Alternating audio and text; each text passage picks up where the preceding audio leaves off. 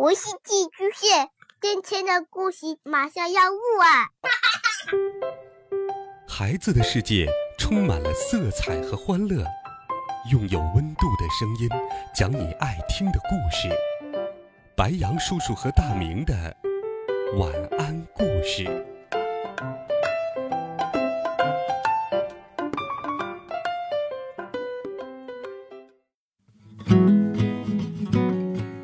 小朋友们、同学们，大家好，欢迎收听白羊叔叔讲故事。今天，白羊叔叔继续给你准备了温暖有趣的猫的风工厂的故事。离小镇不远的小山坡上，有一座工厂，工人们从早到晚忙忙碌碌。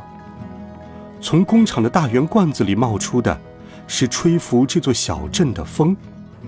而在这里工作的，是住在镇子里的猫。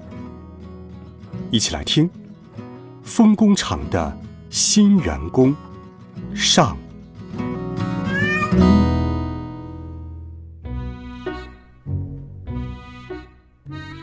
一天早晨，工厂的信箱里来了一封信。信是写给厂长的，字迹很工整。总是酷酷的厂长先生，您好，我叫哈克，住在林先生家。我有一件事想请求厂长，请您雇佣我，在您的厂里工作吧。我比一般的猫力气大。一定会对您有用的。绿色小镇，林哈克。厂长看到这封信之后，捋了捋胡子。他看了一眼开头的，总是酷酷的厂长先生之后，下了决定。嗯，好吧，就雇佣哈克来厂里工作吧。不过，这个哈克可不是一只。普通的猫。来工厂上班的哈克是一只褐色的猫，它比一般的猫整整大一圈儿，身体很结实，看起来力气应该很大。它的声音也很清脆，而且还很有礼貌。第一次见面时，厂长就十分满意。可是，有一件事有点奇怪。那就是，无论什么时候，哈克都严严实实的戴着一顶帽子。猫一般都讨厌帽子，因为耳朵那儿会扎得发痒。可哈克却总是严严实实的戴着一顶毛线帽，只露出粉红色的鼻头，这实在是有点奇怪。在风工厂里，还真有适合哈克的工作。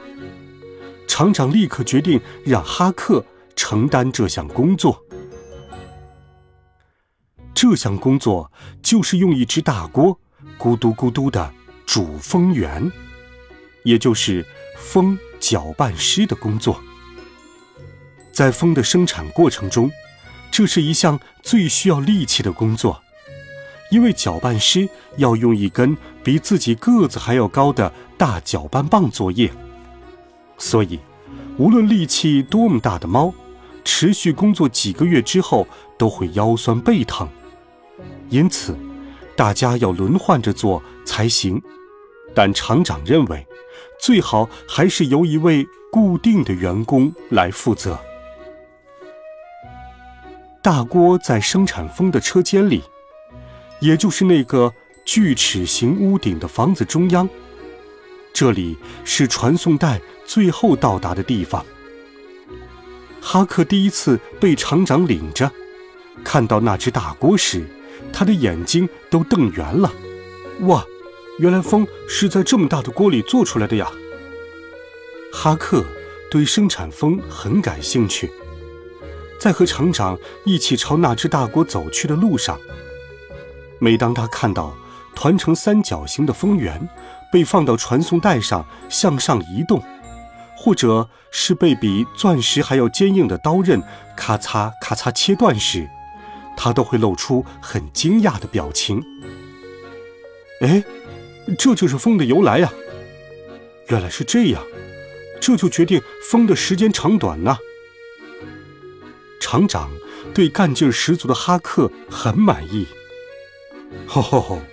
看来你很爱学习呀，哈克。锅很大，它的高度足足有哈克身高的三倍。锅是用搪瓷做的，从上到下，每个部位都可以均匀导热。锅下方有个煤气炉灶，猫搅拌师站在锅周围搭起的高台上搅拌着。锅里黏糊糊的蜂源会咕嘟咕嘟的冒出一个个小泡泡。你能行吗？锅壁很烫的，小心被烫伤哟。厂长耐心的向哈克说明工作内容。风的种类各不相同，但锅里面的风源一开始都是沉甸甸的，所以要用全身的力气才能摆动那根大搅拌棒。不用多久，就只需轻轻的搅动搅拌棒了，黏糊糊的锅里会慢慢变得清爽起来。这时，升到上面来的是热风，有的还带一点颜色。到了这一步，要按一下锅顶上吸引式螺旋管道的电钮，这也是搅拌式的工作。吸引式螺旋管道的入口如同一个大风扇，一按下电钮，螺旋桨便开始工作，将刚刚做好的风吸进管道里，风就这样在管道里一点一点的冷却。然后被运到那个乳白色的大圆罐子里去。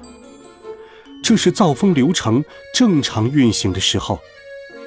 如果操作过程中出现了差错，就会生产出把工厂的玻璃窗啪嚓啪嚓都吹坏的暴风，或是吹不起来的那种软弱无力的风。这种时候，最先遭殃的是搅拌师。以前就有猫被刚刚做好的风给卷走了，有的险些从高台上摔下来。